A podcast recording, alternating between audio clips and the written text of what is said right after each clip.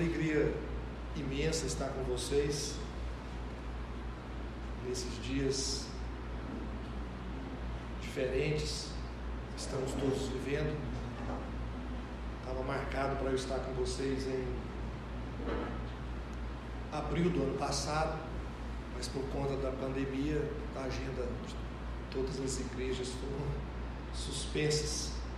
E agora, graças a Deus, a gente começa a voltar normalidade, ainda que estamos tendo todos os cuidados necessários, correndo riscos, mas o Senhor que nos guiou até aqui, nos levará até o fim para a glória do Senhor. Amém. Amém. Fico feliz de estar pela primeira vez aqui na Igreja Batista do Calvário, com o pastor Leandro, nosso amigo, que conhecemos aí na caminhada missionária, que já abençoou muito a nossa igreja, extremamente. Nossa igreja foi abençoada pelo pastor Leandro, justamente por essa questão da obra missionária. A gente precisa muito de gente que entende, que conhece e que sabe expressar e fazer a igreja compreender a necessidade da sua conscientização missionária. E nós não temos muitas pessoas assim, são poucos. Né? E o pastor Leandro é um dos poucos, está entre esses poucos, e dos poucos está entre um dos melhores que nós temos conhecido durante esse tempo. Foi um privilégio muito grande ficar com ele, com Jesus, na China, por 15 dias o Jesus ficou mais três dias comigo em Nova York, conheceu o Zeca, foi maravilha, e outros missionários que a gente conheceu naquela caminhada. Difícil foi que eu fiquei 17, 18 dias sem dormir direito, não por conta do fuso horário, mas por conta do ronco do pastor Jesus. Vocês não imaginam como eu cheguei em Goiânia depois. Eu estava. Eu não aguentava mais. Estresse do pastor Leandro, porque ele é muito... Eu gosto muito de dormir, irmãos. Eu acho, acho bom demais dormir. E ele tem a mania de acordar. Acordava a gente seis horas da manhã para a gente pegar a estrada e tomar café a zero graus. E ele fazendo café lá no carro, no tempo. Ah, que dificuldade. Mas sobrevivemos, fomos muito abençoados, enriquecidos com tudo que aprendemos e compartilhamos. Foram dias assim maravilhosos, né, Leandro? Naquele carro ali, apesar do medo e do susto que aquele motorista chinês passou, principalmente em mim, né? O Jesus estava igual o Jesus mesmo. Você O Leandro, não sei se porque já conhecia o chinês, não se assustou, mas eu perdi a paciência e falei algumas coisas difíceis para o chinês ouvir se ele fosse brasileiro, né? se ele entendesse português. Mas como ele não entende nada, ele achou que eu estava elogiando. Mas foram dias abençoados, eu louvo a Deus então por caminhar com vocês. Fiquei feliz de ver a irmã Reina, que nos ajudou muito lá na quarta igreja, num período extremamente difícil da igreja, que eu tive o privilégio de ajudar os irmãos ali e rever vários alguns irmãos aqui. Bem, quando o pastor me chamou para pregar e disse que era aniversário da igreja, a gente já fica, aceita o convite, depois que aceita, a gente fica pensando, o que, que o senhor quer que a gente diga, né? o que, que, a gente, que a gente vai falar. E orando e esperando a direção do Senhor. E essa semana então eu tive a direção de falar sobre a igreja filipense. E pensar algumas qualidades dessa igreja que eu vejo importantes todas as igrejas deveriam olhar para essas qualidades e procurar imitar. A Bíblia manda a gente imitar a fé dos nossos pais na fé, das pessoas que foram bênçãos nas nossas vidas, que nos instruíram no caminho cristão e que permaneceram firmes até o final. Assim também precisamos olhar para as igrejas que deixaram para nós um bom exemplo como igreja e refletir naquilo que elas fizeram de certo para que a gente possa seguir a sua caminhada e, de certa forma, sermos também tão abençoados quanto essas igrejas foram abençoadas por Deus. Eu quero ler para vocês, com vocês, Filipenses 1, de 1 a 8. Nós já lemos aqui no culto, de 9 a 11. Eu quero ler Filipenses, capítulo 1, de 1 a 8. Paulo e Timóteo, servos de Cristo Jesus, a todos os santos em Cristo Jesus, inclusive bispos e diáconos que vivem em Filipos. Graça que a graça e a paz de Deus, nosso Pai e do Senhor Jesus Cristo estejam com vocês. Dou graças ao meu Deus por tudo que me lembro de vocês, fazendo sempre com alegria súplicas por todos vocês, em todas as minhas orações. Dou graças pela maneira como vocês têm participado na proclamação do Evangelho, desde o primeiro dia até agora. Estou certo de que aquele que começou a boa obra em vocês há de completá-la até o dia de Cristo Jesus. Aliás, é justo que eu assim pense de todos vocês, porque os trago no coração, seja nas minhas algemas, seja na defesa e confirmação do Evangelho, pois todos vocês são participantes da graça comigo. Pois Deus é testemunha da saudade que tenho de todos vocês, do profundo afeto de Cristo Jesus. Toda vez que eu leio alguns textos da Bíblia, quando eu leio, mesmo que repetidas, repetidas vezes, eu me emociono. Este é um deles. Quando Paulo, preso em Roma, recebe a visita de Epafrodito, que era membro da igreja filipense, e que sai da Macedônia e vai a Roma preocupado com o apóstolo Paulo, em nome da igreja, para levar não só uma oferta para ele, mas também levar o carinho, o cuidado, a atenção da igreja com o seu missionário.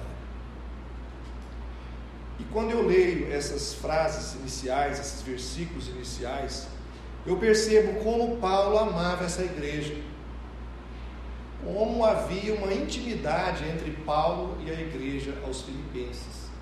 O apóstolo Paulo teve a oportunidade de Deus de fundar várias igrejas, mas nenhuma igreja Paulo demonstra tanto afeto, carinho, amor quanto a igreja que nasceu em Filipos. É uma igreja extremamente amorosa, extremamente cuidadosa. E o apóstolo Paulo sempre lembra deles com alegria. Talvez para um membro comum é mais fácil lembrar da igreja com alegria. Mas para um missionário, um pastor que conhece os meandros da vida eclesiástica, nem sempre a gente lembra com alegria de, de todas as igrejas. Eu já tenho muitos anos de ministério pastoral tive o privilégio de trabalhar não só com a Igreja Batista Filadélfia, desde a sua fundação, quando ela foi organizada, há 32 anos atrás, mas tive também o privilégio de trabalhar com muitas igrejas. Sou filho da quarta igreja batista, trabalhei com várias igrejas e trabalho até hoje. E há igrejas que eu não tenho muita saudade, não. algumas igrejas por onde eu passei que, e, que eu, com as quais eu trabalhei, que eu não tenho tanta saudade assim. Há três anos atrás, tive que dar um tempo da minha vida ajudando um grupo lá de Recife e reunido com a liderança, eu disse para aqueles irmãos, depois de averiguar toda a situação, eu disse a eles: essa igreja tem um trono de Satanás no meio dela triste, mas o próprio João teve essa revelação da parte de Jesus sobre uma das igrejas do Apocalipse. Havia sido estabelecida naquela igreja o trono de Satanás. Então a igreja de Filipos é uma igreja que nos inspira, que nos alegra, que nos anima. E já que a igreja está completando dois anos, é, coisa melhor é quando está novinho já começar certo, né? começar certo desde o início é bem melhor do que ter que consertar depois. Então, às vezes, eu tenho assim, algumas dores porque Deus me coloca para ajudar igrejas que estão em processo de consertar. Né? Paulo colocou Tito em Creta para colocar as coisas em ordem. Né? Ele escreve no versículo 5, capítulo 1, por esta causa te coloquei em Creta, para colocar as coisas em ordem. Então, as coisas deviam estar degringolado em Creta. E essa foi a missão de Tito, incumbido pelo apóstolo Paulo. Então vocês estão começando, dois aninhos, já estão andando, né? Quem já teve criança aí já sabe, né? Já, já começaram a andar com as próprias pernas, já estão, inclusive já estão aí já com vistas de ter o próprio, é, o próprio templo de vocês. Então essa carta aos filipenses, ela pode ajudar muito a esta igreja nesta caminhada que os irmãos estão empreendendo no Senhor Jesus Cristo.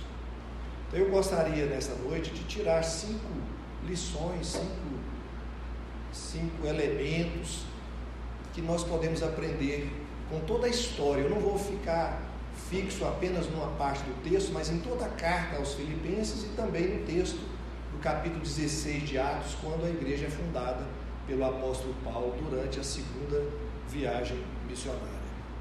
O primeiro elemento que eu vejo fundamental da igreja de Filipos é que foi uma igreja orientada, dirigida pelo Espírito Santo. Era uma igreja onde o Espírito Santo teve a liberdade de agir logo na sua fundação. Ela não foi uma igreja fundada pelo arbítrio próprio de uma pessoa ou de um grupo que simplesmente resolveu fundar uma igreja. Mas a palavra de Deus diz que o apóstolo Paulo inicia a segunda viagem missionária com a sua equipe, e ele, a intenção de Paulo era evangelizar a Ásia. E ali na região da Turquia, o apóstolo Paulo andando com seus companheiros, a Bíblia diz que o Espírito Santo o impediu de ir para uma determinada região da Ásia. E eles foram para outra região da Ásia. E chegando naquela cidade, especificamente na cidade de Troade, quando foi à noite, eles tiveram uma visão de um varão europeu, de um homem europeu macedônico, dizendo: passa a Macedônia e ajuda-nos. Então, o apóstolo Paulo, a Bíblia diz, Lucas, escrevendo o livro de Atos, diz o seguinte: imediatamente eles se dirigiram para, para a Europa, pegaram um navio e saíram da região da Turquia, atravessaram o mar, dois dias de viagem e entraram na Europa. Então, não foi algo assim que eles ficaram depois de ouvir a, aquele direcionamento através de um sonho, eles não ficaram a pensar o que tinham que fazer, mas imediatamente eles obedeceram a direção do Espírito Santo e seguiram para a Europa e plantaram e começaram a plantar na Europa a primeira igreja cristã. Já haviam várias igrejas na Ásia e agora Deus estava direcionando para que a primeira igreja europeia fosse plantada e ela foi plantada através do trabalho do apóstolo Paulo e de seus companheiros. Valdir Stornaga, ele falando sobre o Espírito Santo, ele diz o seguinte, que comentando principalmente o texto de João capítulo 3, quando Jesus diz que o vento sopra, é, a gente não sabe de onde ele vem nem para onde vai, só para onde quer, e ele referia-se ao Espírito Santo. Valdir Stornaga diz que o grande desafio da igreja e do cristão é discernir para onde o Espírito Santo está soprando e obedecer. Porque muitas vezes nós discernimos o, o sopro do Espírito, discernimos para onde é que Ele quer que a gente vá e o que é que Ele quer que nós façamos, mas a gente não obedece. Então, essa igreja, a igreja filipense, nasce desse sopro do Espírito, da direção do Espírito Santo, da condução do Espírito Santo e da obediência missionária de seus agentes. Então o Espírito Santo é que dirige a igreja, o Espírito Santo é que conduz a igreja, o Espírito Santo é que orienta a igreja, é o Espírito Santo que convence o homem do pecado, da justiça e do juízo. Mas ele não só o convence do pecado, da justiça e do juízo, mas ele também orienta e dirige esse homem, essa mulher, e dirige a sua igreja durante toda a sua caminhada. Então, a, a, o primeiro elemento para que a igreja seja eficaz na sua, no seu testemunho é que ela seja uma igreja que ouça a voz do Espírito Santo, que ouça a direção do Espírito Santo e que obedeça a orientação do Espírito Santo. Que não seja como aqueles que ouvem e não obedecem, como diz Jesus terminando o sermão da montanha. Né? Pessoas que escutam, ouvem e não obedecem. Ali, finalizando o sermão da montanha, Jesus diz que do grupo daqueles que estão reunidos, cultuando a Deus, servindo ao Senhor, esse grupo se divide, divide em dois: os que ouvem e obedecem, e os que ouvem e não obedecem. E o que faz a diferença, ambos conseguem construir uma casa espiritual, edificar uma vida, mas o que vai fazer diferença na vida deles é a tempestade. Quando vem a tempestade, vai revelar aqueles que realmente firmaram as suas vidas na rocha que é Jesus Cristo, que tiveram uma conversão genuína, porque se nós somos filhos de Deus, nós obedecemos a direção do Espírito Santo. Escrevendo aos Tessalonicenses, o apóstolo Paulo diz que nós não podemos apagar o Espírito Santo. E aos Efésios, no capítulo 4, ele vai dizer que nós é, não devemos entristecer o Espírito Santo. Então, às vezes, como igreja, às vezes, como cristão, nós entristecemos o Espírito Santo. E é interessante que no mesmo texto onde ele diz que nós não devemos entristecer o Espírito Santo, ele também diz: não deixe lugar ao diabo. Então a igreja ela tem que estar em constante vigilância, o cristão, para que nós tenhamos esse primeiro elemento encontrado na igreja filipense. Uma igreja que ouviu, que ouvia a orientação e a direção do Espírito Santo e seguia obedecendo a direção do Senhor. Amém? Amém? O segundo elemento que eu percebo na igreja aos filipenses e que foi falado aqui essa noite é a questão da pregação do Evangelho. Essa igreja ela nasce com a pregação do Evangelho e ela vai terminar sua história narrada pelo apóstolo Paulo firme na pregação do Evangelho. Um, um dos motivos de ação de graças que o apóstolo Paulo escreve logo no início desse texto que a gente leu é que ele era grato àquela igreja que permaneceu firme na pregação do Evangelho com ele desde o início até aquele momento quando o apóstolo Paulo se encontrava preso na cidade de Roma. A pregação do Evangelho. Paulo, quando chega na cidade de Filipos com seus amigos, companheiros de viagem, ele estuda a situação da cidade e descobre que não havia sinagoga em Filipos. Mas um grupo de mulheres judias se reuniam para orar, e de judeus se reuniam para orar à beira do rio, onde as mulheres também lavavam roupa. Então o apóstolo Paulo vai para aquele local e ali na beira do rio ele começa a pregar o Evangelho. E ali começa a se converter pessoas. A primeira pessoa que se converte é uma mulher chamada Lídia, vendedora de púrpura, asiática, que havia se mudado para a Europa e trabalhava naquela região. E a Bíblia diz que era uma mulher muito rica. E muita gente começou a se converter.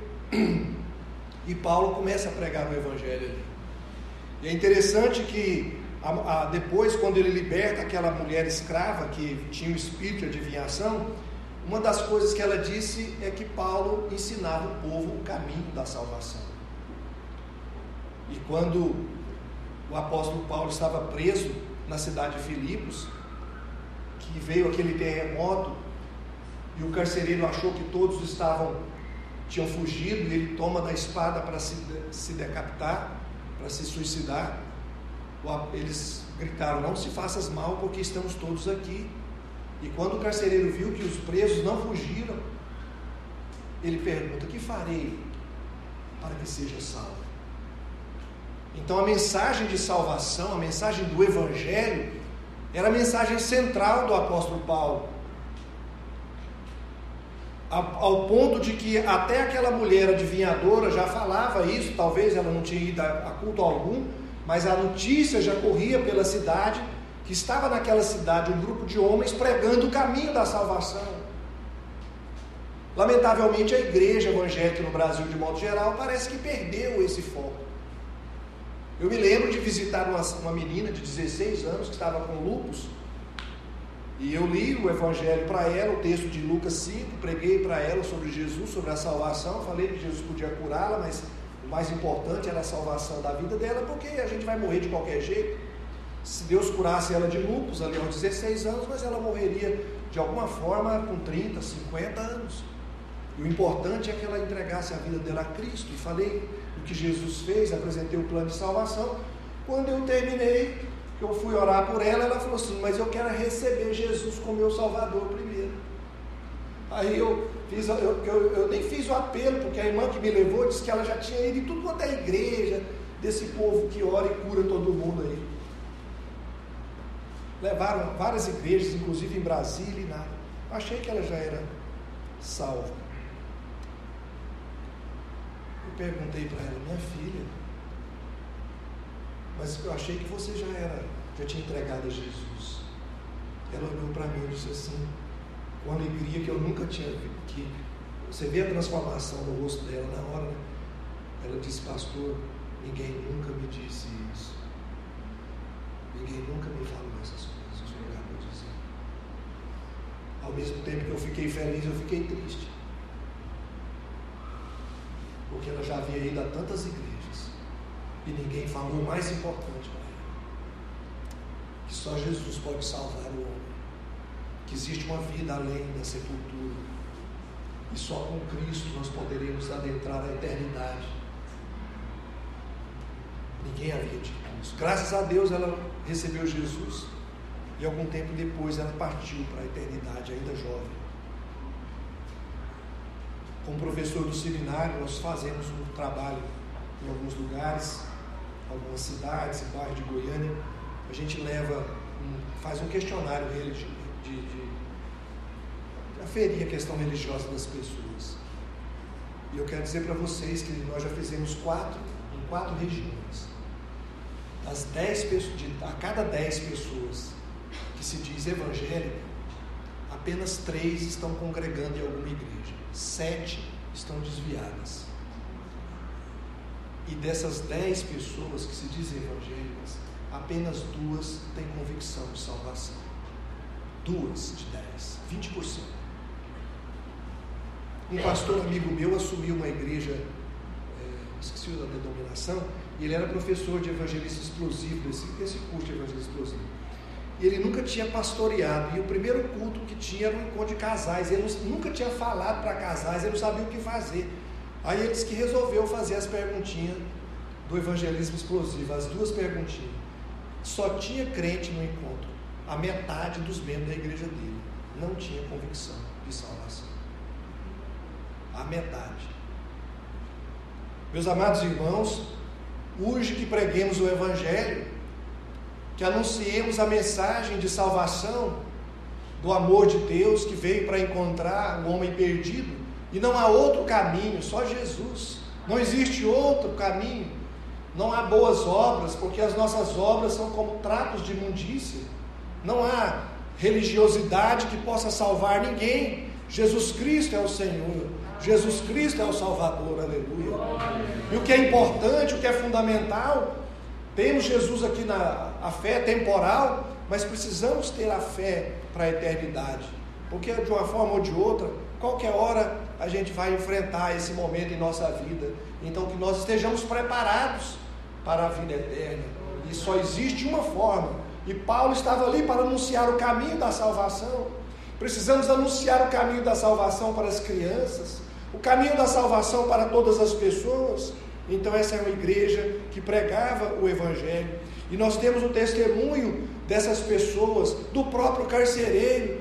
O que eu tenho que fazer para ser salvo? O que eu preciso fazer para ser salvo? E ele então, naquela, naquela noite, ele conhece o caminho da salvação, entrega a vida dele para Jesus, vai para casa, leva os apóstolos para sua casa, todos são batizados e Deus faz uma grande obra na vida daquele homem. Portanto, meus irmãos, essa é a mensagem da igreja. É a mensagem de convidar os homens ao arrependimento dos seus pecados. Foi assim que João Batista começou: arrependei-vos, porque está próximo o Rei dos céus. E por causa dessa mensagem, João Batista teve a sua cabeça cortada, arrancada fora. Foi a mensagem de Jesus. Ele começou pregando. João Batista começa no deserto da Judéia. E Jesus começa na Galiléia. Arrependei-vos, porque é chegada a vós o reino de. E quando eles mataram Jesus e o crucificaram, e Jesus ressuscitou o terceiro dia e caminhou com os discípulos por 40 dias, quando Jesus ressuscita e fica com os discípulos, ele no último dia ele promete a descida do Espírito Santo. Dez dias depois, o Espírito Santo desce sobre a igreja reunida em Jerusalém, e o povo de Deus começa a falar das grandezas do Senhor, e aí aquela multidão junta, vem, vai vindo gente de todos os lugares e a palavra de Deus diz que o apóstolo Pedro começou a pregar o Evangelho, e eles, ouvindo a palavra de Pedro, perguntaram: Que faremos, irmãos? E Pedro disse: Arrependei-vos, para que sejam cancelados os vossos pecados e venham sobre vós tempos de refrigério. Essa é a mensagem que Deus entregou à igreja, a mensagem de boas novas, a mensagem da salvação, para que o nosso nome seja escrito no livro da vida, para que os nossos pecados sejam lançados nas profundezas do mar, não haja mais lembrança dos nossos pecados passados porque a condenação foi desfeita, porque Jesus carregou sobre si as nossas dores, os nossos pecados, ele pagou o preço na cruz do Calvário, e agora nós temos o Espírito Santo que habita em nós, que nos dirige, nos orienta, nos abençoa, guia as nossas vidas, enche o nosso coração de alegria e coloca em nossos lábios um novo cântico, um hino de louvor ao Senhor. Essa é a marca da igreja a igreja não foi chamada para pregar a si mesma, para falar da sua história, do seu, da sua vida, de tudo bem, isso é importante, né? A gente conhece a história dos batistas, por exemplo, e coisa e tal. Mas irmãos, eu me lembro de uma das aulas que eu fiz, um dos cursos que eu fiz quando estava no doutorado na Costa Rica. Tinha, a gente estudava durante a semana e no sábado tinha um passeio. E no passeio eh, eles botavam a gente num ônibus ele ia para um lugar lá, beleza, né? bom. Aí tá. E tinha um colega lá, um argentino, que morava nos Estados Unidos, de, eu não vou falar o nome da denominação dele, mas era de uma denominação. E esse cara sentou lá na frente e começou a contar a história da igreja dele. Irmãos do céu, misericórdia. Duas horas de viagem, o cara sabia tudo da história da igreja dele. Por fim, eu já não aguentava mais. Tudo bem, era fez parte lá do currículo da, da turma. Mas eu fiquei assim pensando, né? Tudo bem, tem gente que conhece todas essas coisas, mas nós fomos chamados para apontar para Jesus Cristo, o Senhor e o Salvador da nossa vida. É importante a história da, da igreja local? É. É importante a história da nossa denominação? Também é importante, tem muita coisa boa. Mas nós fomos convidados, chamados pelo Senhor para anunciar a Jesus Cristo, Senhor e Salvador da nossa vida. Lamentavelmente, alguns gostam tanto da igreja dele que fala mais da igreja do que de Jesus. Tudo bem, que bom que você gosta da sua igreja, mas a sua igreja não pode salvar você. O seu pastor, por melhor que seja, o máximo que ele pode fazer é orar por você. Salvar você, só Jesus pode salvar. Essa é a mensagem da igreja pregação do Evangelho. Essa pregação traz salvação, traz transformação, como aconteceu em Filipos, mas traz também problema, né, irmãos? Traz oposição. E eles enfrentaram muitas lutas por causa da pregação do Evangelho. Inclusive, foram presos, açoitados em praça pública e levados à cadeia. Em terceiro lugar, irmãos, essa igreja foi uma igreja vou usar uma palavra que está sendo muito usada hoje.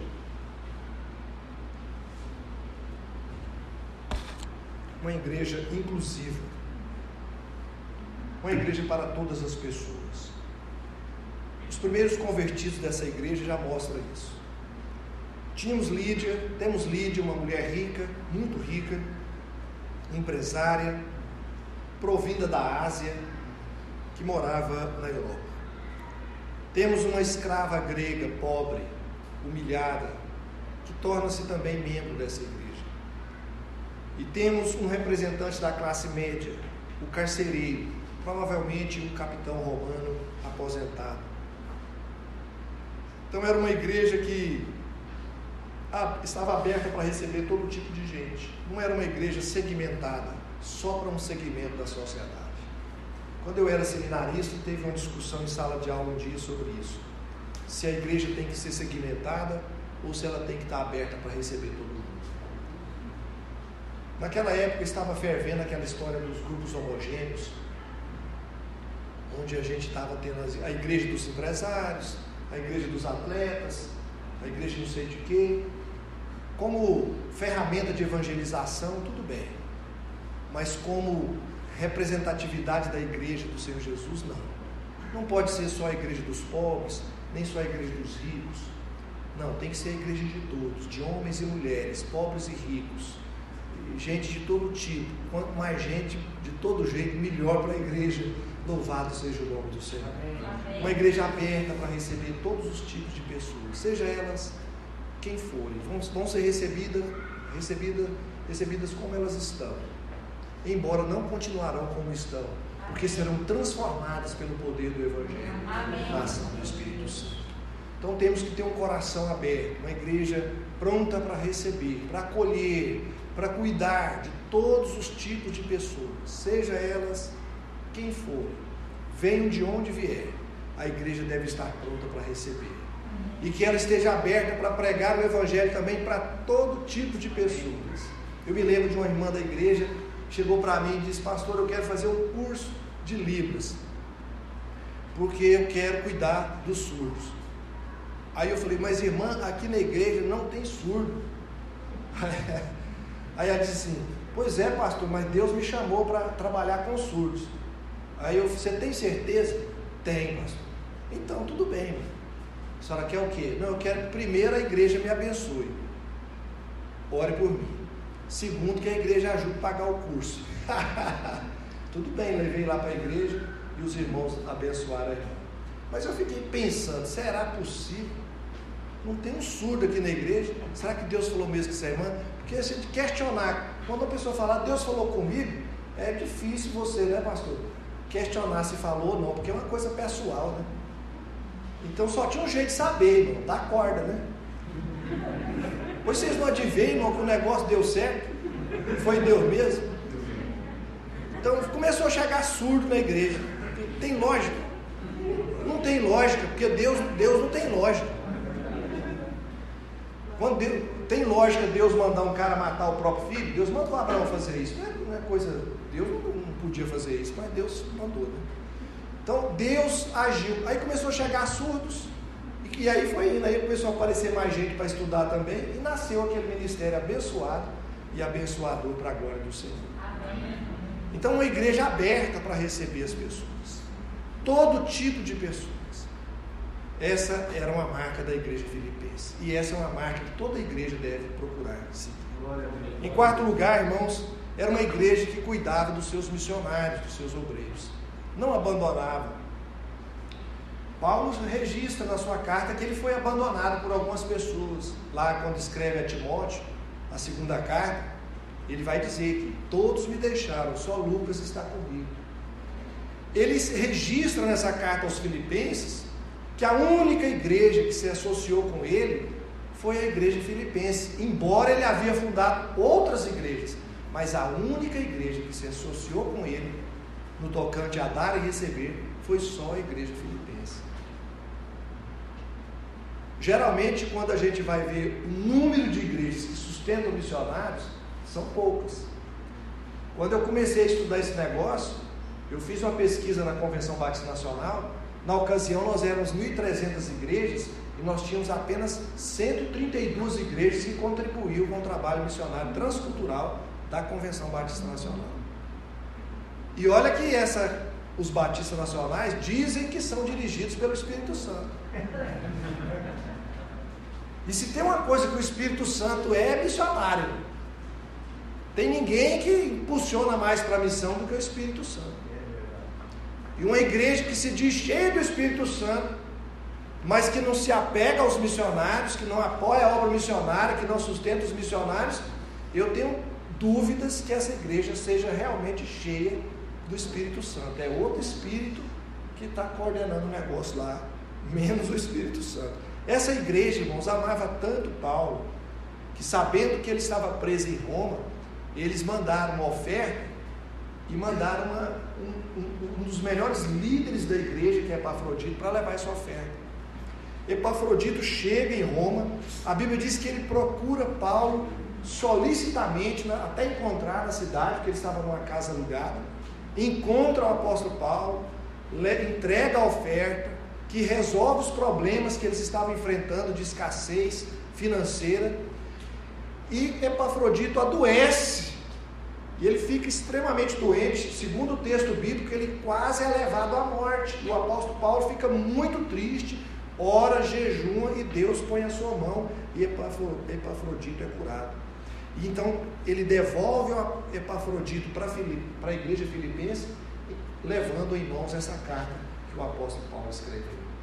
Queridos irmãos, essa é uma igreja que não abandonou os seus missionários, mas ela estava com eles como lamentavelmente, eu, até hoje eu trabalho com a, com a, obra missionária da Convenção Batista Nacional, agora mesmo na pandemia, nós tivemos igrejas que cortaram seus missionários. Irmãos, como é que corta um missionário? O cara lá na, no outro país, passando uma série de dificuldades, a igreja simplesmente corta. Eu me lembro quando uma igreja nossa, nós tínhamos um missionário em Angola, e a igreja nossa, uma igreja nossa cortou o convênio com o missionário. Passou uns dias, o ladrão entrou lá na igreja e levou todo o som da igreja. Quem vocês acham que mandou esse ladrão lá? É. Enquanto isso, uma igreja nossa, que não tinha condição financeira, fez uma campanha missionária, levantou uma oferta muito boa e no dia que a igreja entregou a oferta para o trabalho missionário, uma irmã da igreja liga para o pastor: Pastor, o senhor tem que vir aqui na igreja agora. Irmã, não tem jeito de eu ir, não. Mas o senhor tem que vir agora. O que, que foi? Conta, irmã, conta o que, que foi. Pensando que era coisa. Não, pastor, é coisa boa. Uai, pastor, veio uma pessoa aqui e deu de oferta para a igreja um equipamento de, de som da melhor qualidade, irmãos. Vale o dobro do valor da oferta que a igreja tinha dado. Então, enquanto uma estava retendo, Deus permitiu o ladrão ir lá e roubar o som. A outra que foi liberal, sem ter o som, Deus mandou, tocou no coração de uma pessoa que foi lá e deu a oferta, deu todo o som que a igreja precisava. Essa, lamentavelmente, nós temos muitas igrejas que não apoiam seus missionários. Essa igreja de, de, a igreja filipense era uma igreja que amava e cuidava dos seus missionários. Não só com dinheiro, mas com amor, com preocupação, querendo saber o que estava acontecendo com a vida deles. Quantas vezes eu já ouvi, eu me lembro de um que no campo passando dificuldade, a esposa teve câncer, e eu sabia de muita gente, muitas igrejas que eram envolvidas com ele. E aí eu procurei, ele disse, pastor, só teve um pastor só um pastor que me ligou toda semana e orou comigo até que a minha mulher foi curada pelo Senhor. Só um. Só um. Na hora mais difícil, longe da família, noutra cultura, onde ele precisava tanto de ser cuidado e pastoreado. Tanta gente conhecia aquele camarada, conviveu com ele, mas só um só um se preocupou com a situação que ele estava sofrendo. E a esposa estava com câncer e estava grávida. Grávida. E só um daqueles 15 com quem ele tanto conviveu. Então, irmãos, nós precisamos ser uma igreja que se preocupa com os nossos missionários, que ora por eles, que procura saber o que está acontecendo, que se interessa por eles que manda oferta, ótimo, temos que mandar, mas que se preocupa também com a situação da vida deles, como eles estão. E finalmente, irmãos, a igreja filipense era uma igreja que não parava diante do sofrimento. Diante das tribulações, ela não ficava paralisada. Porque muita gente, quando vem a dor, vem o sofrimento, ele fica paralisado. Eu tive o privilégio, tenho tido de, ao longo da minha vida, conhecer pessoas, pessoas crentes, que quando eles passam pelas maiores tribulações, são quando eles dão o testemunho mais bonito e maravilhoso da vida deles. Eu tive na igreja uma irmã que era passadeira de roupa, irmã Ana Ribeiro.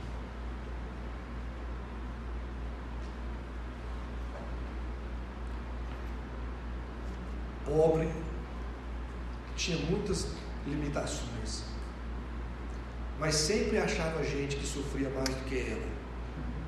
É, incrível. E ela vinha, pastor, tem uma casa ali que o senhor tem que ir lá. Aí eu tinha que ir. Chegava lá, orava, orientava. Pastor, tem um vizinho ali do fundo da igreja que está enfrentando problema com o filho dele que está usando droga. O senhor podia ir lá comigo? Lá vai eu. Ela dava serviço para mim. É. Ali não tinha descanso.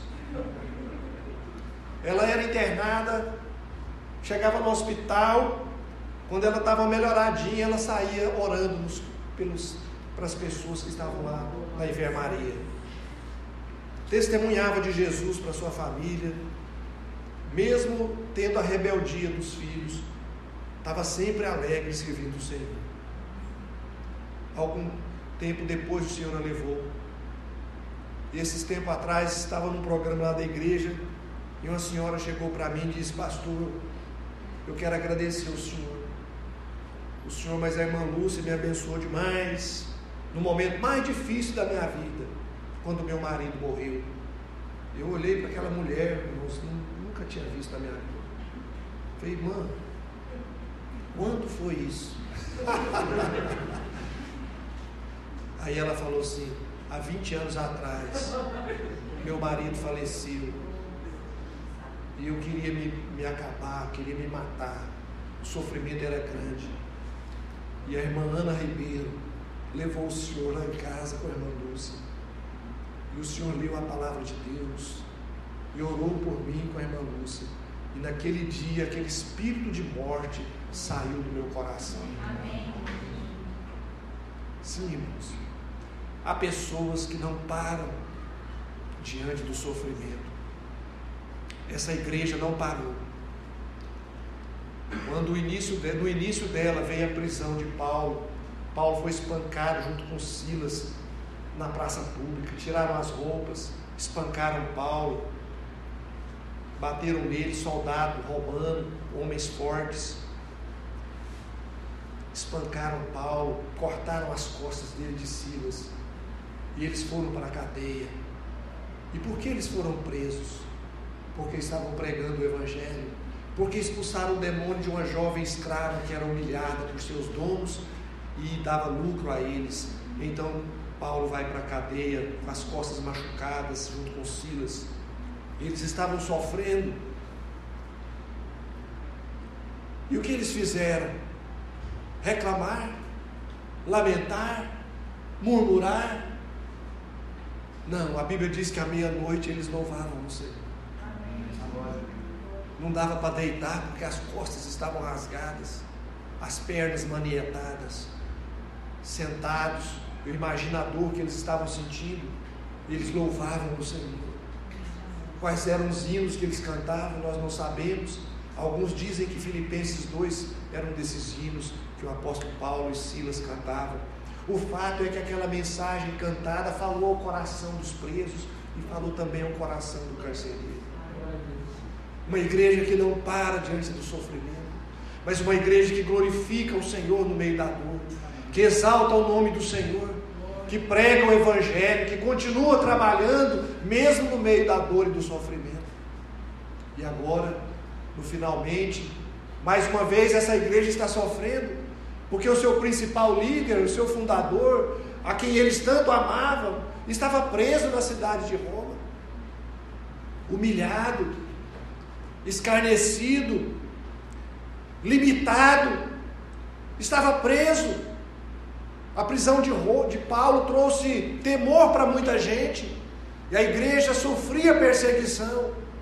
Mas essa igreja não parou, ela não deixou de trabalhar, muito pelo contrário, ela se reuniu, ela orou pelo seu missionário, ela, se, ela levantou uma oferta, ela mandou essa oferta para o missionário, continuou orando, mandou alguém importante da igreja para levar aquela oferta que era Epafrodito.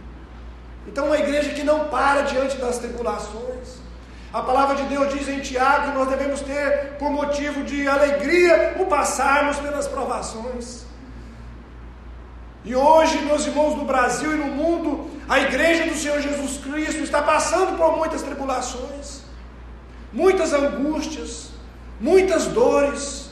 Tivemos que fechar as portas por algum tempo, ficamos sem saber o que fazer. Nós, pastores, não fomos preparados para pastorear a igreja numa pandemia, ninguém ensinou isso para a gente, nem no seminário, nem em lugar algum. Todos os irmãos lá da igreja que pegaram Covid perderam em torno de 5 quilos cada um. Eu não peguei, mas perdi 5 quilos. perdi, irmãos.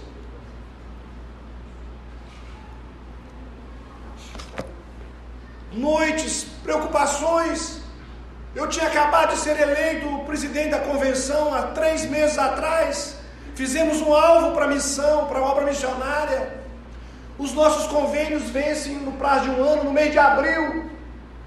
O dinheiro que a gente tinha acabava em abril, porque a gente já faz os compromissos. Fizemos o desafio da obra missionária e as igrejas fecharam em março. Muitos irmãos estavam enfrentando dificuldade financeira. Como que eu vou pedir dinheiro? Como que eu vou falar em dinheiro numa época dessa? Eu não tinha coragem de fazer um negócio desse. E aí reunimos a, liderança, irmãos, o que, que a gente vai fazer? E os, e os, os irmãos, vamos ficar, vamos continuar. E vamos orar. e vamos fazer galinhada, sorvetada, só não vamos fazer cachorrada, mas o que precisar fazer, nós vamos fazer. Irmãos, o culto era 16 ou 19 de março, não me lembro, de, de, abril, de maio, a oferta é em abril quando foi um mês antes, uma das associações, são quatro, depositou a metade da oferta. Nunca aconteceu isso, irmãos. A metade, ué, Deus está. E resultado, irmãos, nós levantamos no mês de maio a maior oferta missionária do projeto que a gente tem de 12 anos até aqui. Para sem, sem explorar, sem ficar falando nessas coisas, sem absolutamente nada o Espírito Santo do Senhor tocou no coração do povo. Nós não paramos.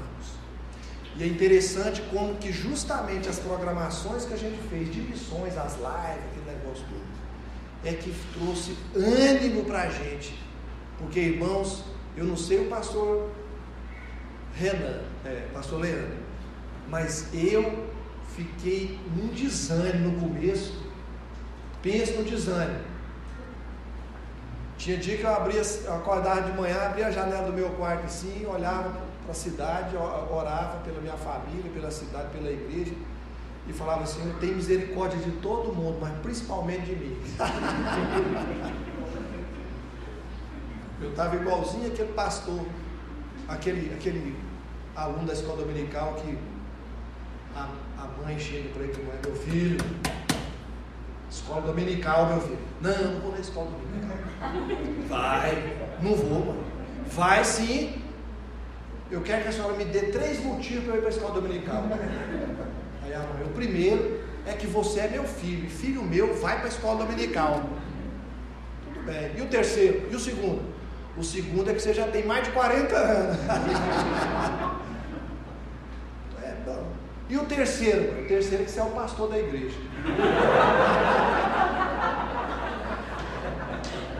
Deus usou, irmãos, a obra missionária para aquecer meu coração, para me animar.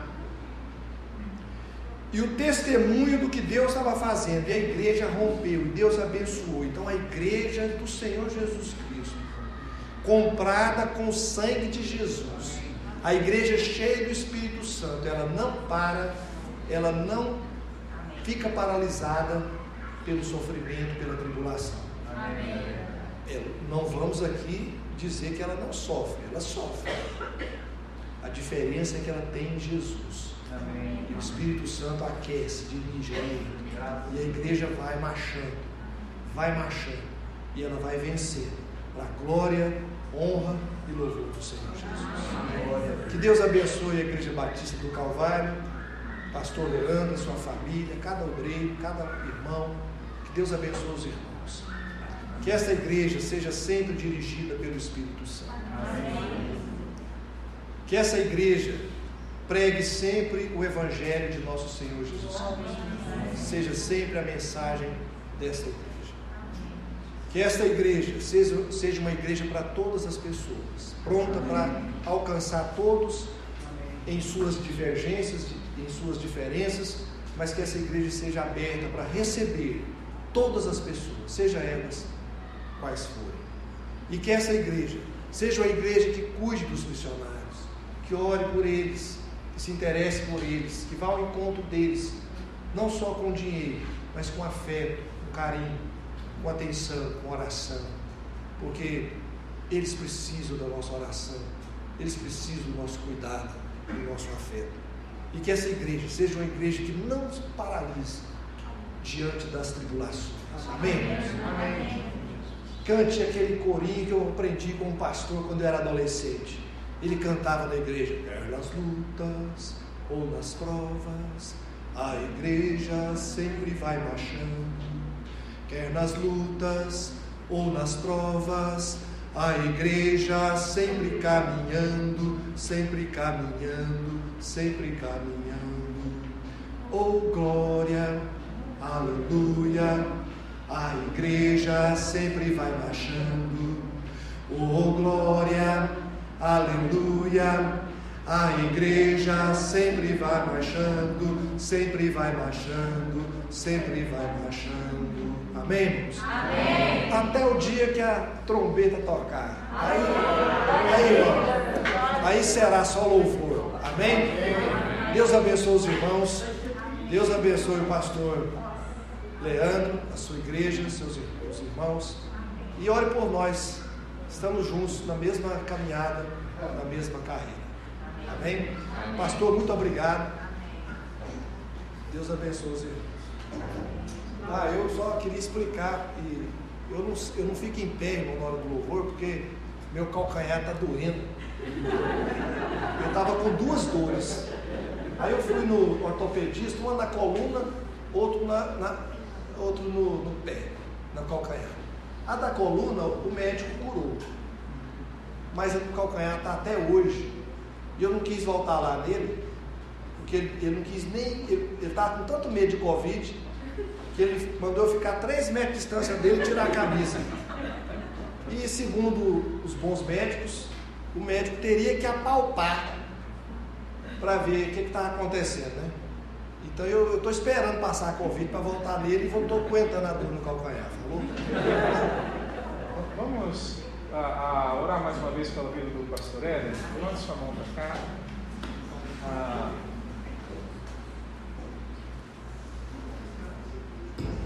Vamos lá. Senhor Deus, nós agradecemos, ó Pai, pela instrumentalidade, pela forma como o Senhor usou o pastor Éder hoje à noite. Amém.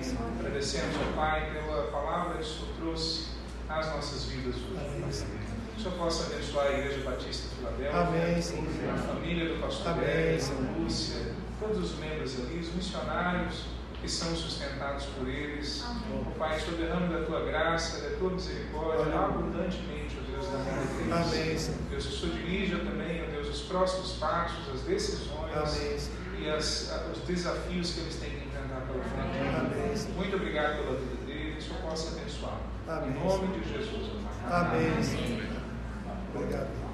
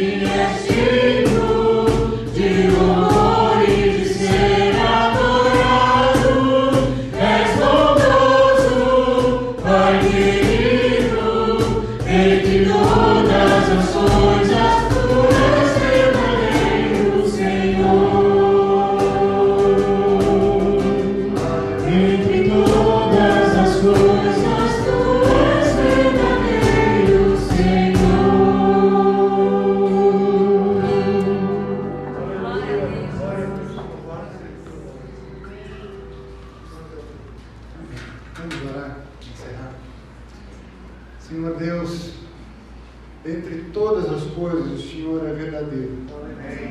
O Senhor é o Alfa e o Senhor é o Ômega. O Senhor é o Deus sobre toda a terra.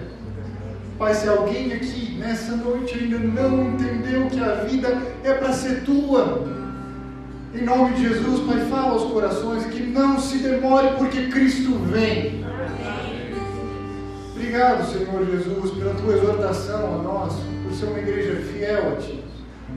Nos ajuda a ser como essa igreja tão amada de Filipos. É Pai, nós oramos para que as consolações do Espírito, para que as bênçãos de Deus sigam em nome de Jesus Cristo a cada um aqui. Que o Senhor, Pai, faça resplandecer o teu rosto sobre nós, sobre cada um de nós, e nos dê não a paz do homem, mas a tua, a tua paz. Em nome de Jesus, Pai. Obrigado, Senhor. Nós te amamos. A igreja é tua, Paizão. Só tua. Amém. Em nome de Jesus. Amém. Meus amados, tem um bolinho ali no fundo, ah, aqui de preferência para a gente pegar e não comermos juntos, por causa do Covid. Em breve vamos comer juntos, pastor. Estamos de joelho no chão para que essa, essa pandemia termine. Mas vamos ficar no final, cumprimente seu irmão, olhe no olho dele, pergunte como foi a semana Amém? Vamos estar juntos, irmãos. De preferência, assim que a gente terminar, vamos lá para fora. Não vamos ficar aqui, tá bom? Deus abençoe os irmãos. Uma ótima semana.